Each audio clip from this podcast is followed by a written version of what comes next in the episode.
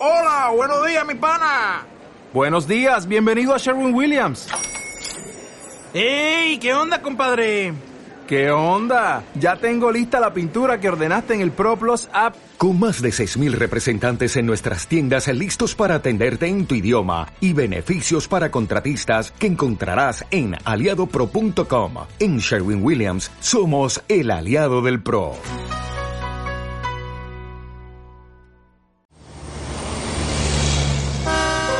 Ruta 66. Un camino abierto a la esperanza.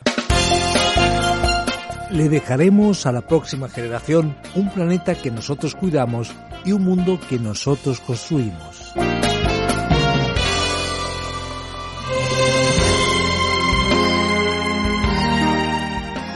Desde el oeste de San Luis hasta las montañas de Ozark, la ruta I-44 sustituyó a la Ruta 66 del mismo modo que la doble 6 sustituyó a las vías más antiguas, como la Great Osage Trail. Para los primeros exploradores, las rutas ya establecidas, como la Gran Senda de los Osage, representaban el único acceso viable a lo que era la frontera occidental durante los últimos años del siglo XVIII. Durante la guerra civil esta senda se convirtió en una importante ruta militar, tan vital como la línea de telégrafos que conectaba San Luis y Springfield. Las ruinas ocultas por enredaderas a lo largo de la Ruta 66 son un testimonio de esta antigua y pintoresca historia. Te damos la bienvenida a nuestra Ruta 66 donde hoy nos acercaremos a los Salmos 74 y 79 con un tema muy interesante. Esta casa es una ruina. Sí, vamos a hablar de una situación catastrófica a través de estas poesías que encontramos en el libro de los Salmos. Nos vamos a continuación a la exposición de hoy. Hoy en nuestra Ruta 66 reflexionaremos juntos sobre dos nuevos poemas sagrados, el Salmo 74 y el 79. Y hoy nos toca poner, nunca mejor dicho, manos a la obra para una reforma total, porque esta casa es una ruina. Así es, lo has oído bien. Hablaremos de un reino que es una auténtica ruina. Ambos salmos son poemas de la familia de Asaf, y empezamos leyendo el primer versículo según la nueva versión internacional, donde encontraremos el siguiente texto. ¿Por qué, oh Dios, nos has rechazado para siempre? ¿Por qué has encendido tu ira contra las ovejas de tu prado? Acuérdate del pueblo que adquiriste desde tiempos antiguos, de la tribu que redimiste para que fuera tu posesión. Acuérdate de este monte Sión, que es donde tú habitas. Como ya has estado estudiando con nosotros aquí en nuestra Ruta 66, sabemos que muchos salmos son de épocas bastante distintas. Vemos como algunos salmos tienen que ver con la época de la monarquía propiamente dicha, el Reino Unido. Pero algunos salmos son posteriores, y sin lugar a duda los salmos 74 y 79 describen la época en la que el reino de Judá cayó en manos de los enemigos, en manos de Babilonia. ¿Y ahora qué está ocurriendo? Como hemos dicho, esta casa es una ruina. Y con casa nos referimos al propio templo. Por lo tanto, este salmo está construido para lamentar y para tratar de entender el gran dolor, la gran cuestión teológica, todo lo que pasó, cómo queda la relación con Dios después de tal desastre. Como señala el texto, aquí está la destrucción que el enemigo causó en el santuario de Dios. Recordarás que el reino de David, la monarquía en el momento más elevado de Israel, tiene lugar desde alrededor del año 1010 hasta el 970 y sigue con el reinado de Salomón hasta el año 940. Luego tenemos el reino del norte, que es Israel, y el reino del sur, que es Judá. Y Judá sobrevivirá hasta el año 586, cuando los babilonios conquistan y destruyen la ciudad sagrada, Jerusalén, y también el propio templo. Y eso es verdaderamente terrible. Los antiguos judíos del siglo VI no pueden ni entender ni digerir ese acontecimiento fatal, de terribles consecuencias. Y este dolor, este lamento nacional, es discutido detalladamente aquí en estos dos salmos. El texto del versículo 4, conforme la nueva versión internacional presenta, dice lo siguiente. Tus adversarios rugen en el lugar de tus asambleas y plantan sus banderas en señal de victoria. Es inaceptable, impresionante, increíble. Los judíos no son capaces de entender cómo es posible que el lugar donde habitaba Dios, el propio templo, puede ser tomado por los enemigos paganos. Y prosigue la descripción en el versículo 7. Prendieron fuego a tu santuario, profanaron el lugar donde habitas. Ya no vemos ondear nuestras banderas, ya no hay ningún profeta, y ni siquiera sabemos hasta cuándo durará todo esto. Fíjate bien, en realidad eso ocurrió porque el pueblo se había apartado de Dios. El pueblo había roto, quebrantado el pacto debido a su terquedad y obstinación en querer adorar a los ídolos de los demás pueblos, en querer ser semejante a las demás naciones. Por lo tanto, Dios, después de haber reprendido tantas veces a la nación, tanto Israel como Judá, por medio de sus profetas, ahora permite que ellos sufran las consecuencias de sus propios deseos. Es como si Dios dijera, ¿queréis ídolos? ¿Queréis seguir los caminos de las naciones paganas? Pues vale, así lo queréis. La nación pagana os conquistará, seréis deportados a su tierra y sufriréis las consecuencias de vuestra rebelión. Pero ¿qué pasa ahora? Ya está hecho. Ya no se puede llorar sobre la leche derramada. Esta casa ya está en ruinas. El sufrimiento está presente en la historia del pueblo de Dios. En este momento, a pesar de tanto dolor y tanta destrucción, todavía se mantiene la esperanza en la intervención divina para resolver el gran problema. El texto en el versículo 12 dice lo siguiente, Tú, oh Dios, eres mi rey desde tiempos antiguos. Tú traes salvación sobre la tierra. ¿Y cómo se puede confiar en Dios? por la demostración de su gran poder. Tú dividiste el mar con tu poder. Les rompiste la cabeza a los monstruos marinos. Tú aplastaste la cabeza de Leviatán y lo diste por comida a las jaurías del desierto. Tú hiciste que brotaran fuentes y arroyos. Secaste ríos de inagotables corrientes. Tuyo es el día. Tuya también la noche. Estableciste la luna y el sol. No hay nada que Dios no pueda hacer. La esperanza está en su poder. La esperanza está en que Dios puede levantar para venir a resolver el dilema del pueblo de Judá. Y ahí entonces el texto terminará en los versículos 22 y 23 diciendo lo siguiente. Levántate, oh Dios, y defiende tu causa. Recuerda que a todas horas te ofenden los necios. No pases por alto el griterío de tus adversarios el creciente tumulto de tus enemigos. Vemos aquí que el razonamiento del creyente del Antiguo Testamento es muy sencillo.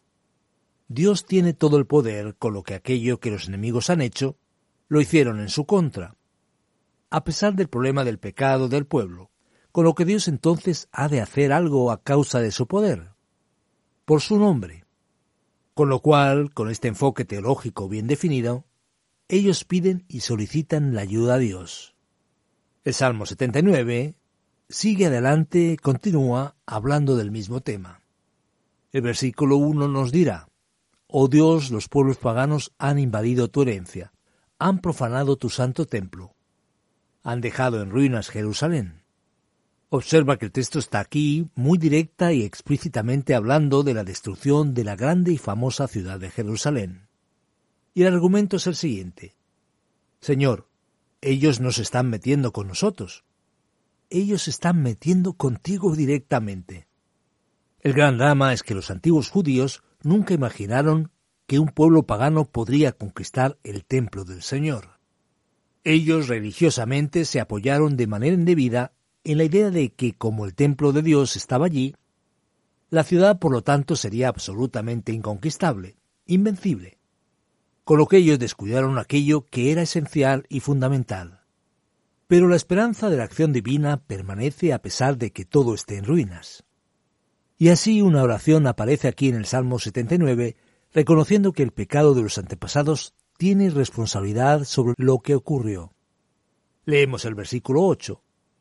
No nos tomes en cuenta los pecados de ayer, venga pronto tu misericordia a nuestro encuentro, porque estamos totalmente abatidos. Y la esperanza de repente empieza a renacer. Oh Dios y Salvador nuestro, por la gloria de tu nombre, ayúdanos. Por tu nombre, líbranos y perdona nuestros pecados. ¿Por qué van a decir las naciones dónde está su Dios?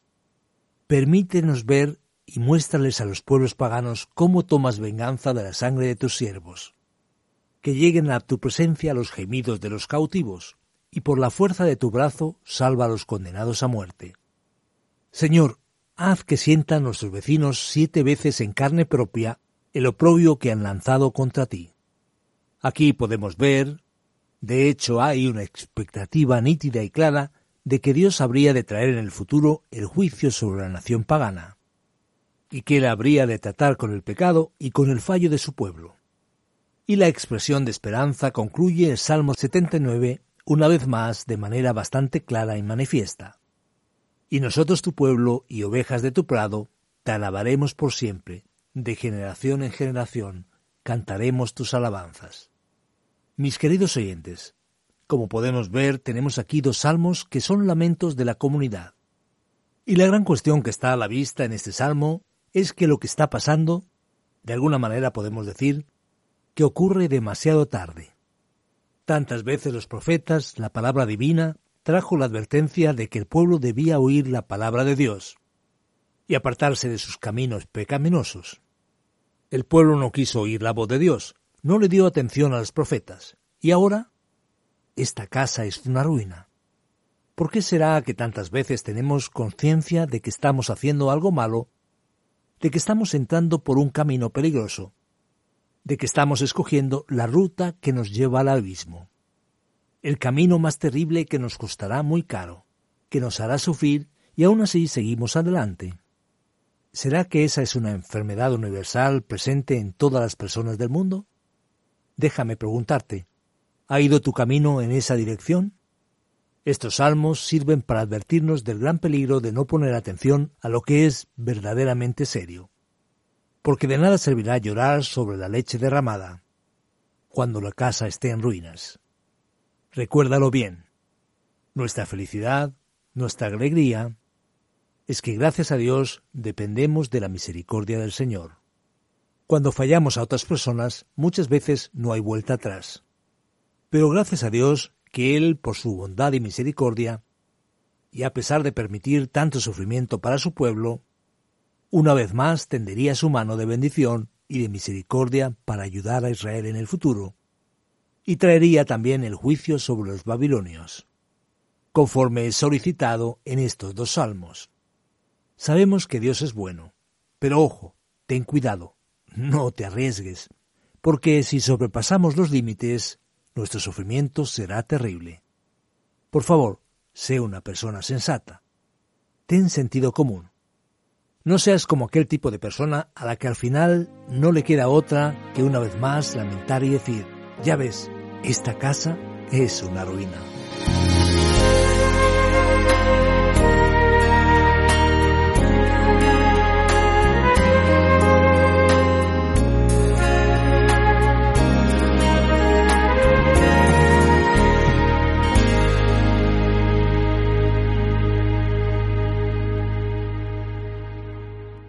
Viaja por la Ruta 66, un trayecto emocionante en el que descubrimos las verdades de la palabra de Dios. Ruta 66, un camino abierto a la esperanza. Y aquí seguimos en nuestra Ruta 66, un programa original del profesor de Biblia Luis Ayao, en el que viajamos por los 66 libros de la Biblia, un espacio que ha sido producido por Radio Encuentro Radio Transmundial en España y traducido por Mateus Rodríguez. Es presentado y adaptado por el profesor de Biblia y comunicador Fernando Díaz Sarmiento y quien te habla, Esperanza Suárez, por supuesto, te da la bienvenida. Ahora nos vamos a ir con las preguntas aquí en nuestra Ruta 66 sobre el estudio de los Salmos 74 74 y 79. Pero antes queremos recordarte que si tienes preguntas las puedes compartir con nosotros en el WhatsApp o Telegram 601 20 32 65 con el prefijo más 34 desde fuera de España o bien en el correo electrónico info arroba radioencuentro.net.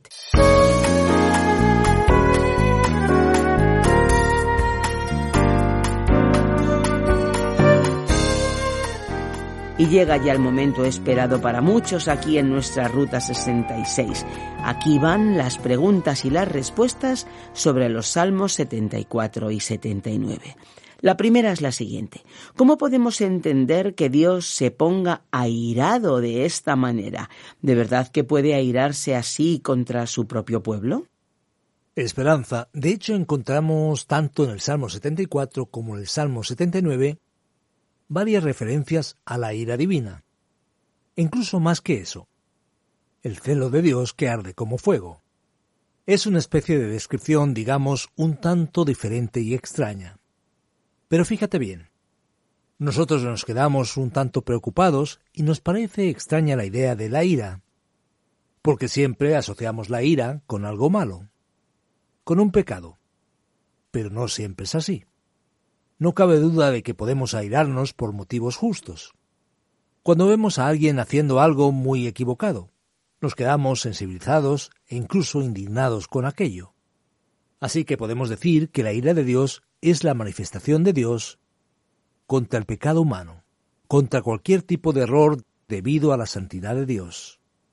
Cuando nos quedamos enfadados, profundamente airados, generalmente lo hacemos por motivos egocéntricos, egoístas, sin embargo, Dios no está actuando así.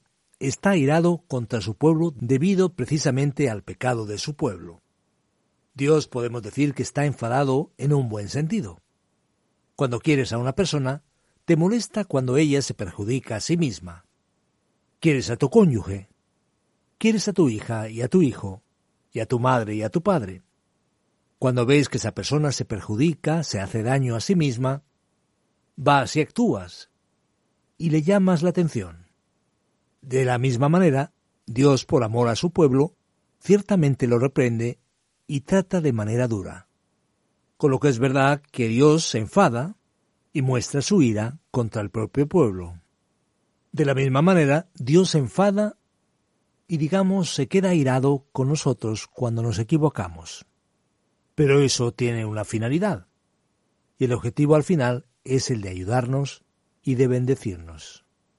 Bien, de acuerdo. Ahora hay algo que llama la atención en el Salmo 74 y concretamente en el versículo 13. Parece que el salmista está tirando de cierta mitología.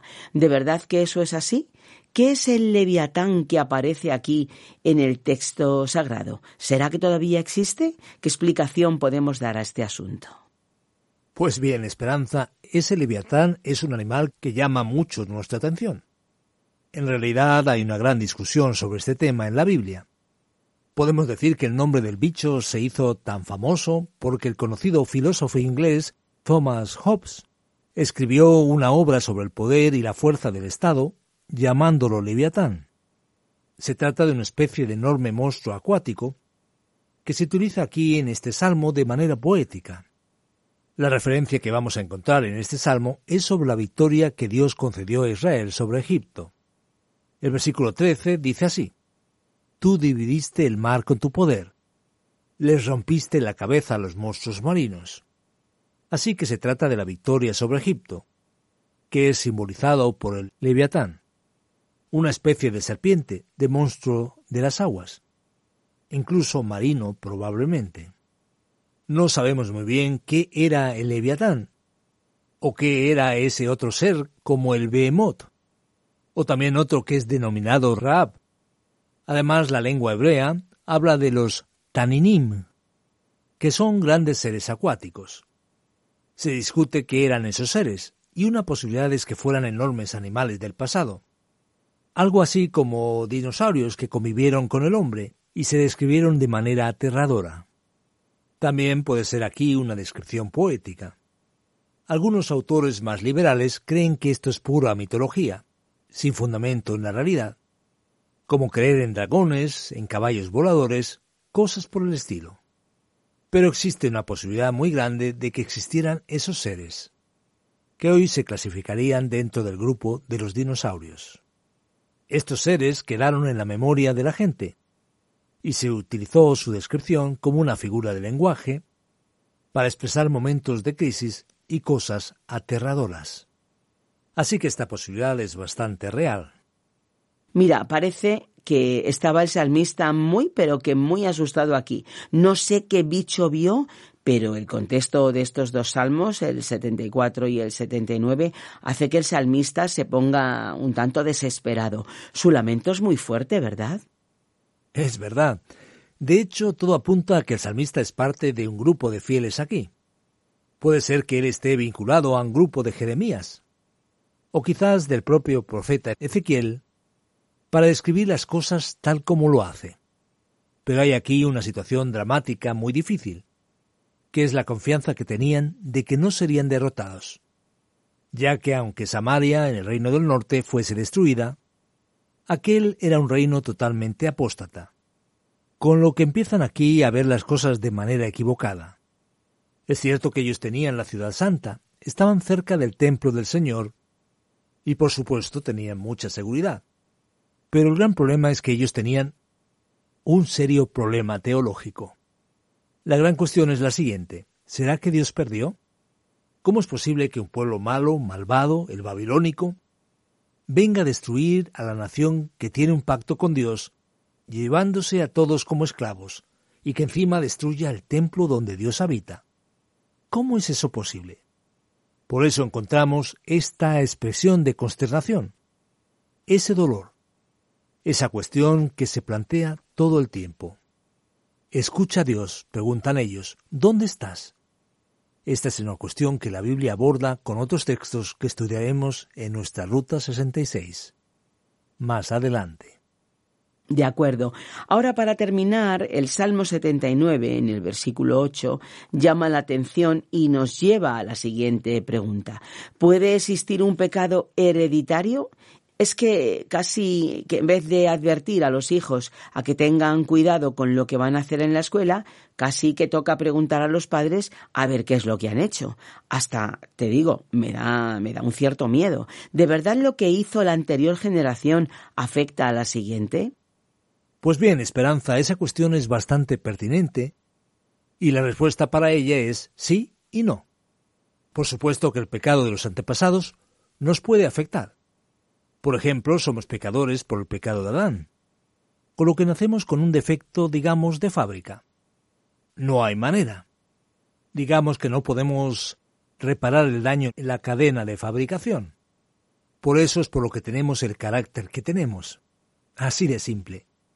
Por eso tantas veces somos obstinados, porque somos pecadores desde el nacimiento. Ahora, fíjate bien. Eso no significa que pagaremos por los errores de los antepasados. No significa que tengamos como que pecados específicos que nos son transmitidos de manera cromosómica y hereditaria. En un proceso... como que es algo acumulativo. No, la idea no es esa. Ahora aquí la discusión es que la nación es un todo. Y aquí existe aquella figura de Israel como nación. Y de cierta manera es verdad. Si mi padre o mi abuelo cometió un error muy grande, de alguna manera puede repercutir en mí. Si mi padre o mi abuelo se despreocupó por la vida económica de la familia, sufriré las consecuencias en mi propia carne, en mi propia piel. Así que lo que ocurre es lo siguiente. Dios lo avisó. Los antepasados no prestaron atención. Y precisamente esta generación fue exactamente la que le tocó la ira divina que cayó sobre el pueblo de Israel. Por eso el autor dice, no cobres de nosotros las maldades de nuestros antepasados. Con lo cual, de cierta manera, el pecado de los antepasados nos afecta, de una forma o de otra.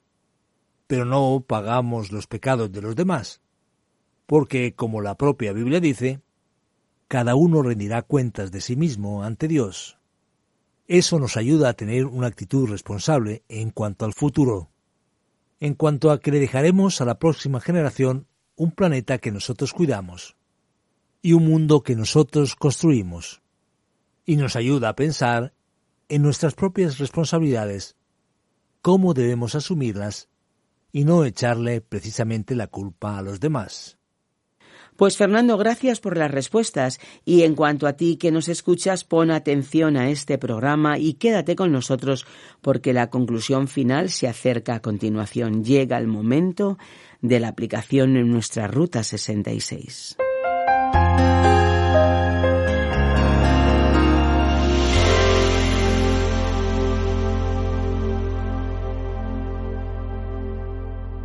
Hoy en nuestra Ruta 66 ha seguido con nosotros el estudio de los Salmos 74 y 79, donde hablamos sobre el tema Esta casa es una ruina.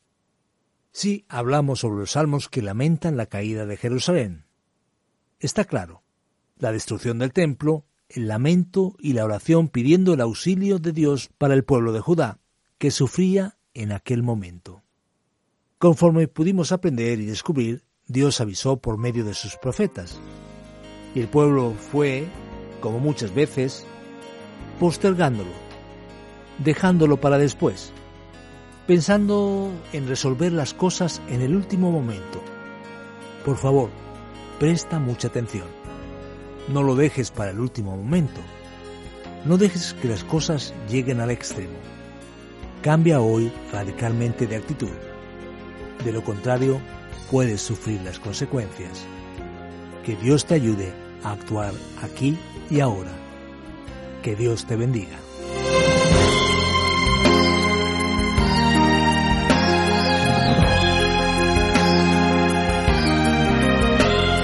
Pues hemos llegado al final de este episodio, pero por supuesto que volveremos. Te vamos a estar esperando en el próximo espacio. Hasta entonces, si quieres escuchar este programa de nuevo o alguno de los anteriores, lo puedes hacer en nuestra página web o en la página RTM 360, también descargando la aplicación RTM 360. Tenemos nuestra propia aplicación y los programas los tienes disponibles en varias plataformas digitales como Spotify, ebooks y iTunes. Y en las redes sociales nos encuentras como RTM Ruta 66. ¿Por qué no compartes con nosotros a través de un mensaje escrito o un mensaje de voz tus comentarios y tus impresiones del programa? Venga, anímate, toma nota de nuestro WhatsApp 601 20 32 65 con el prefijo más 34 desde fuera de España. También puedes usar el correo electrónico enviando tus mensajes a info arroba radioencuentro.net. Desde Ruta 66 nos encantaría regalarte la guía comentario para que puedas conocer un poquito más a fondo la Biblia.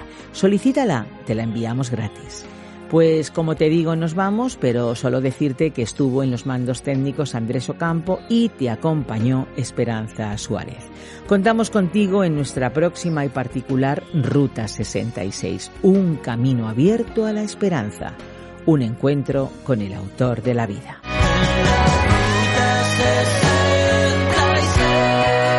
Descarga la app de Ruta 66 y sigue RTM Ruta 66 en las redes sociales. Aquí te esperamos.